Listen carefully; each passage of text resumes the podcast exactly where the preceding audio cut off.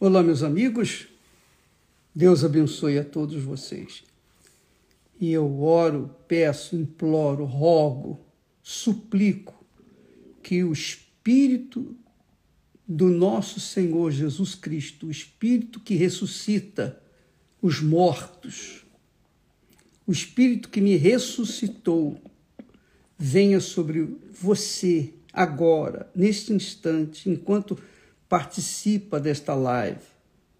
E ele venha dar direção para o seu entendimento, para que a sua fé não esteja apoiada na palavra de Deus com emoção, com sentimentos, mas a fé sobrenatural a fé sobrenatural, a fé que vem do próprio Espírito Santo, venha lhe dar entendimento para você saber a vontade de Deus para sua vida e ter coragem para executá-la. Não adianta a gente saber a vontade de Deus e não ter coragem para praticá-la, é ou não é? é essa é a realidade. Davi tinha o coração segundo o coração de Deus. Mesmo assim, ao invés de obedecer a voz de Deus, a palavra de Deus, ele obedeceu o coração. E ele desgraçou a sua vida. Ele, obviamente, ele se recompôs, ele se arrependeu, etc. Nós sabemos disso. Mas isso, o arrependimento dele, não cancelou os frutos das suas más escolhas, da escolha que ele fez, das escolhas erradas que ele fez. Essa é a realidade. Deus tratou Davi como, como um príncipe, lhe deu o melhor mas o coração de Davi se corrompeu por causa de uma mulher. Quer dizer, ele seguiu a voz do coração, a voz do Deus deste mundo. Essa é a realidade. E aí teve que colher os frutos até a morte. Ele sofreu as mazelas desta vida. É claro que Davi era de Deus. Você pode ter ideia, se Jesus foi chamado filho de Davi, é porque Deus consentiu isso. Quer dizer, origem de Davi. Então, ainda falando sobre o Deus desse século, que nós falamos ontem, o Deus deste século, o Deus deste século, cegou os entendimentos dos incrédulos, dos incrédulos, dos que não creem em Deus. Por isso a necessidade, há necessidade de a pessoa crer em Deus, para que ela não venha continuar cega. Porque quando você crê em Deus de verdade, no Deus vivo, não Deus de pau, de pedra, de metal, esses deuses que, que tem aí a três por dois, que satisfazem todo mundo. Não. Mas o Deus vivo, o Deus da palavra de Deus, o Deus da Bíblia Sagrada. Quando você crê nele, você mergulha a sua vida. Você coloca toda a sua força na sua palavra. E aí você colhe os frutos dessa escolha. Que maravilha, né? Mas a voz do Deus deste século continua gritando por aí.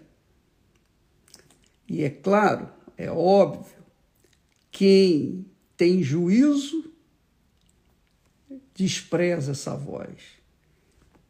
Mas quem não tem, agrega-se a ela e ou aceita e pronto. Desgraça sua vida. Você Você reparou o testemunho da Paula? Viu? Uma moça bonita, jovem, 18 anos. O que, que ela queria? Ela queria dinheiro. E quantas não têm sido as pessoas que já fizeram pactos com Satanás, até mesmo no cemitério, para serem ricas, terem muito dinheiro. Dinheiro, dinheiro, dinheiro. Como se dinheiro resolvesse os problemas das pessoas. As pessoas, coitadas, são, é, é eu diria, ignorantes espiritualmente falando. Porque elas pensam que, tendo dinheiro, vão ter o poder para resolver todos os seus problemas. O Deus deste século, deste século fala isso. E as pessoas acreditam. Acreditam nessa, babo, nessa balera. Por quê? Porque elas veem, especialmente hoje, com as redes sociais, as pessoas ficam olhando, olhando com os olhos bem grandes os que fazem sucesso. Só que não sabem elas que aquelas pessoas que fazem sucesso hoje, amanhã estarão na lata do lixo. Essa é a realidade. Fazem sucesso a troco a troco da vida, do pacto que fazem com o diabo. Inclusive, eu não sei se você sabe, devia saber, os artistas de Hollywood, eles fazem pacto com o diabo para poder fazer sucesso. Eles fazem pacto. Se não fizer pacto com o diabo, não faz sucesso lá em Hollywood e por esse mundo afora. E os bobocas aceitam, inclusive políticos, fazem pacto com o diabo, fazem pacto com Satanás, para ter o poder. Só que eles se esquecem que o diabo ele não morre. Ele não morre. E a alma das pessoas tampouco morre. Então, um dia quem serve o diabo aqui na terra vai servido por toda a eternidade, quer dizer, vai servido, vai sofrer com ele por toda a eternidade, porque ele também vai sofrer. Bem, o Deus deste século. Você sabia que Jesus, quando foi tentado no deserto, o Satanás o levou ao lugar muito alto, um monte, e disse, mostrou para Jesus: Olha, tá vendo? Toda a grandeza, toda a beleza, toda a riqueza deste mundo, tudo isso é meu. E tudo isso te darei se tão somente prostrado me adorares. Só isso. Precisa me servir, não. Só me dá uma adoraçãozinha pequenininha aí, pronto. Já é suficiente para mim. Porque o diabo queria fazer com Jesus o que fez com Adão e Eva deu a sugestão. Se Jesus não estivesse em espírito, se Jesus não estivesse em jejum, se Jesus não estivesse é, vigiando, se ele fosse, se ele não fosse o filho do Deus vivo e não tivesse sua cabeça no lugar, ele daria atenção.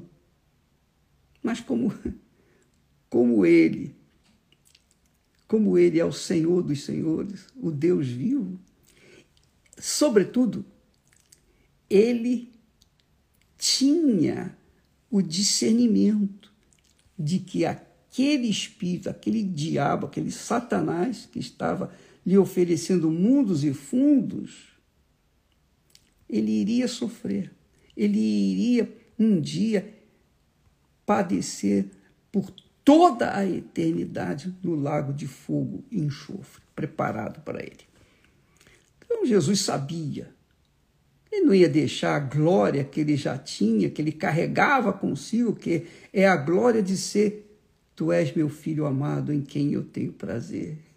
Ele ouviu essa voz quando foi batizado nas águas. Tu és meu filho amado em quem eu tenho prazer. quando ele foi batizado nas águas e recebeu o Espírito Santo, ele também ouviu essa voz. E isso tem que acontecer com você também, minha amiga e meu amigo.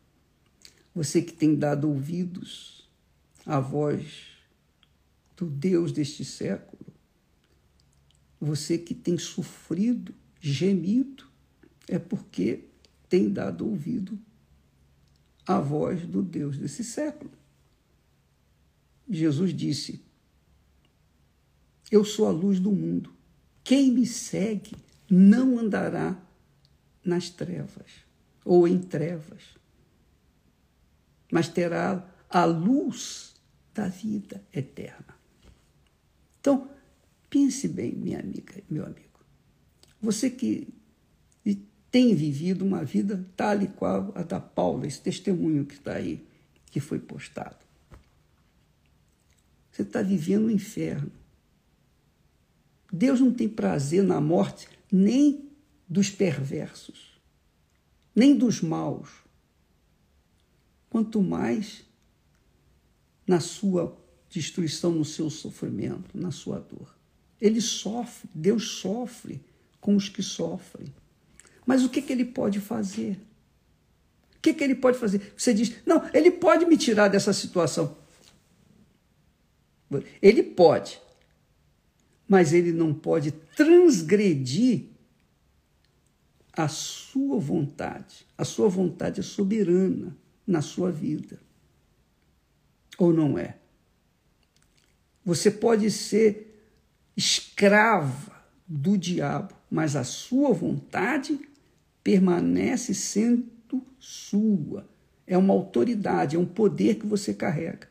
E se você determina, e se você fala para si mesmo, e para quem estiver ouvindo, seja Satanás, seja Deus, seja os anjos, seja o mundo, se você disser, eu não aceito mais essa situação, eu não aceito, eu aceito o que o Senhor Jesus me oferece. Ele diz, ele garante que ele é a luz do mundo. E quem o segue terá a luz da vida. Vai andar na luz e não vai tropeçar, porque vai estar assistindo, estar lá vendo cada passo da sua vida, quer dizer, no intelecto. Então você determina isso. Em nome de Jesus, faça isso. Faça isso agora. Você está aí, talvez, se preparando para se matar. Se você se matar, posso falar a verdade para você? Posso? Posso? Você não vai se ofender, não? Bem, se você se ofender ou não, eu vou falar a verdade. Quando a pessoa se mata, ela tira o direito de fazer escolha pela luz que Jesus oferece. E aí não tem mais jeito aí não tem mais salvação. É sofrimento eterno por toda a eternidade eterno por toda a eternidade. Mas é a realidade. Não tem salvação mais. Não tem. A Bíblia fala sobre isso. Judas se, se matou. Veja o que diz sobre Judas. Então, minha amiga e meu caro amigo, não faça bobagem, porque você vai, você vai matar você pode matar o seu corpo, você pode destruir o seu corpo, porque a sua vontade é soberana. Mas você não pode destruir a sua alma. A sua alma que está que tá sofrendo com depressão, com insônia, com ansiedade, com inferno, miséria e tal. A sua alma, essa alma, esse corpo invisível que está dentro de você, por exemplo, eu estou falando, a minha alma está a falar através da minha boca, usando meu intelecto, usando os meus olhos para verem você, ou para verem vocês que estão aí assistindo, usando os meus ouvidos para ouvir, usando o meu nariz para cheirar, usando o meu paladar para provar as comidas. É a minha alma. A minha alma é que sente alegria, que sente tristeza. A minha alma é que sente dor. A minha alma é que sente bem-estar ou mal-estar. É a minha alma. Você acha que é possível matar esse ser, esse ser que não se toca, não se vê, é invisível, mas está dentro de você, e sem este ser, que é a alma, o seu corpo não funciona, nem o meu, nem de ninguém. Nós temos uma alma. A alma, representada pelo coração, é que sente as coisas. É o que sente. Então, veja só o que Deus fala sobre a alma, o coração. Veja só o que, que ele fala. Ele diz que o coração é enganoso. O coração, quer dizer, a alma, é enganosa. Diz aqui o texto. Deus que falou isso. Não, não foi um, um, um profeta, foi o próprio Deus. Olha só. Enganoso é o coração mais do que todas as coisas.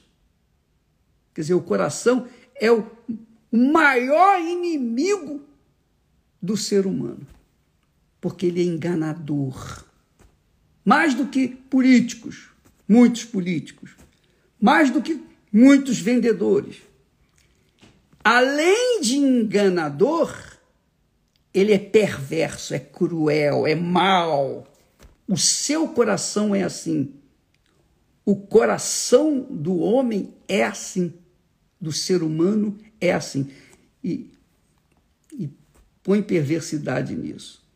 Enganoso é o coração mais do que todas as coisas. Não tem ninguém mais enganador do que o coração. E, além disso, perverso. E Deus deixa a pergunta: quem o conhecerá? Você não conhece o seu coração minha amiga, meu amigo, para a gente sobreviver neste mundo, para a gente sobreviver na fé, viver pela fé, de fé em fé e permanecer salvo até a nossa promoção celestial, a gente tem que vencer o coração. A gente tem que vigiar o coração. Eu tenho que vigiar o meu coração 24 horas por dia. Você você vê que o Davi tinha um coração segundo o coração de Deus e mesmo assim ele caiu. Então, você sabe que o Deus desse mundo procura satisfazer os corações. Esse é que é o problema. Você vê que o diabo ofereceu a Jesus mundos e fundos, toda a glória, se tão somente o adorasse. Minha amiga e meu caro amigo, se você está a sofrer, e eu creio, talvez você seja uma pessoa até religiosa. Não importa a religião que você tenha, mas você tem aí um coração que está sempre querendo te enganar. E ele é cruel, ele é mau, ele é perverso. Ele é cruel, está aqui escrito. O próprio Deus diz que o coração é cruel. Quem o conhecerá? Só Deus conhece o coração. Então, como é que eu vou resolver o meu problema do coração, ô bispo? Se tem esse o Deus deste mundo que atenta ao nosso coração, que faz o nosso coração tomar atitudes erradas, como foi o caso da, da Paula, esse testemunho dessa moça, que aos 18 anos entregou-se a Satanás, fez um pacto com ele para ter muito dinheiro. E durante 28 anos ela serviu a Satanás. 28 anos. E a vida dela, ela teve dinheiro, mas o dinheiro não resolveu os seus problemas, não satisfez as suas necessidades. A mesma coisa, pessoa tira a vida, não vai resolver o problema da alma. Aí é que ela vai sofrer mesmo. Se aqui em vida ela sofre, imagine na eternidade. Então, você que me assiste nesse momento e tem o seu coração abatido, ferido, doente, cheio de emoções, cheio de, de mágoas, mágoas, ressentimentos.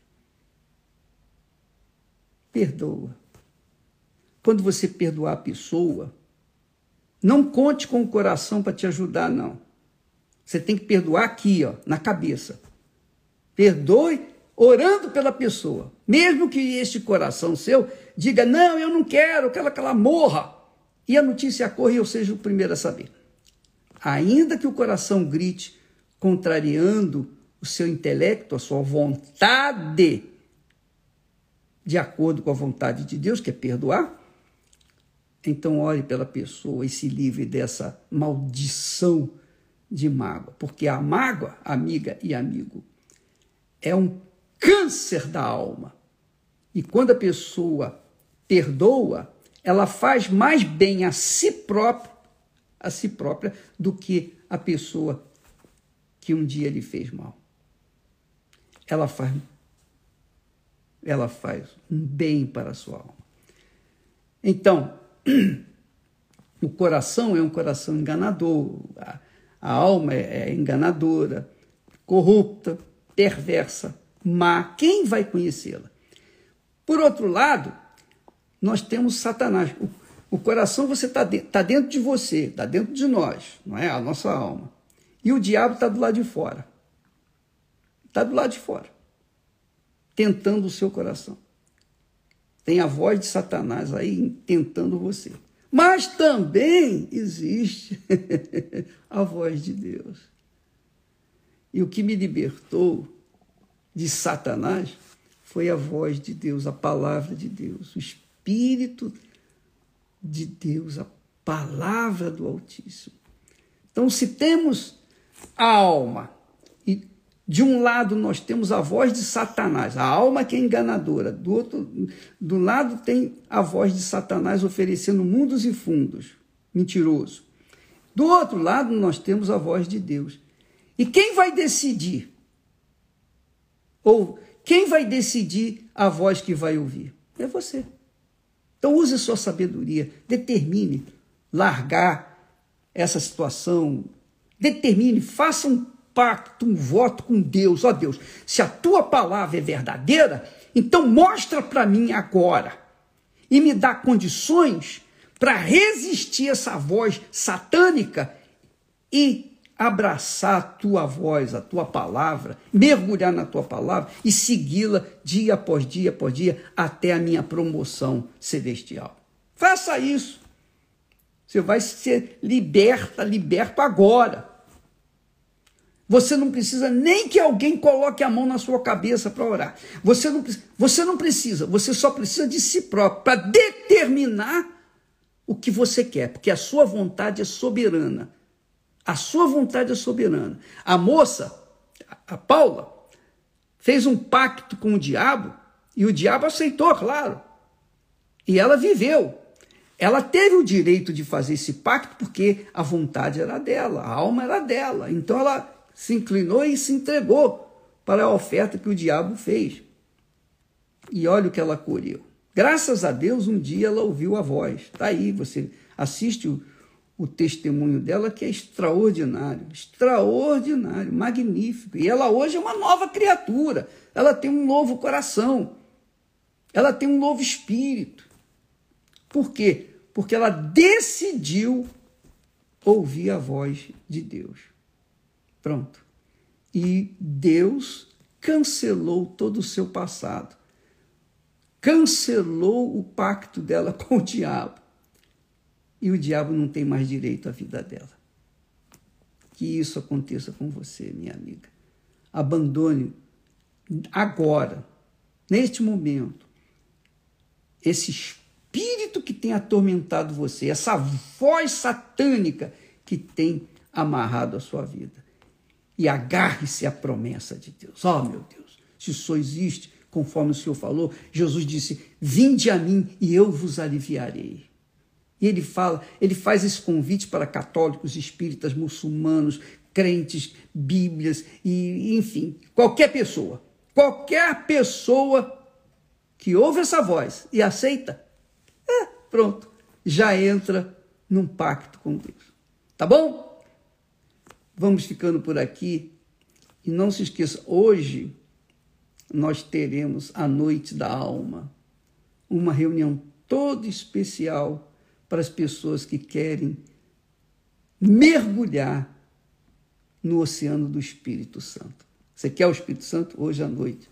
Durante o dia, qualquer hora do dia, a igreja vai estar aberta e à noite em especial.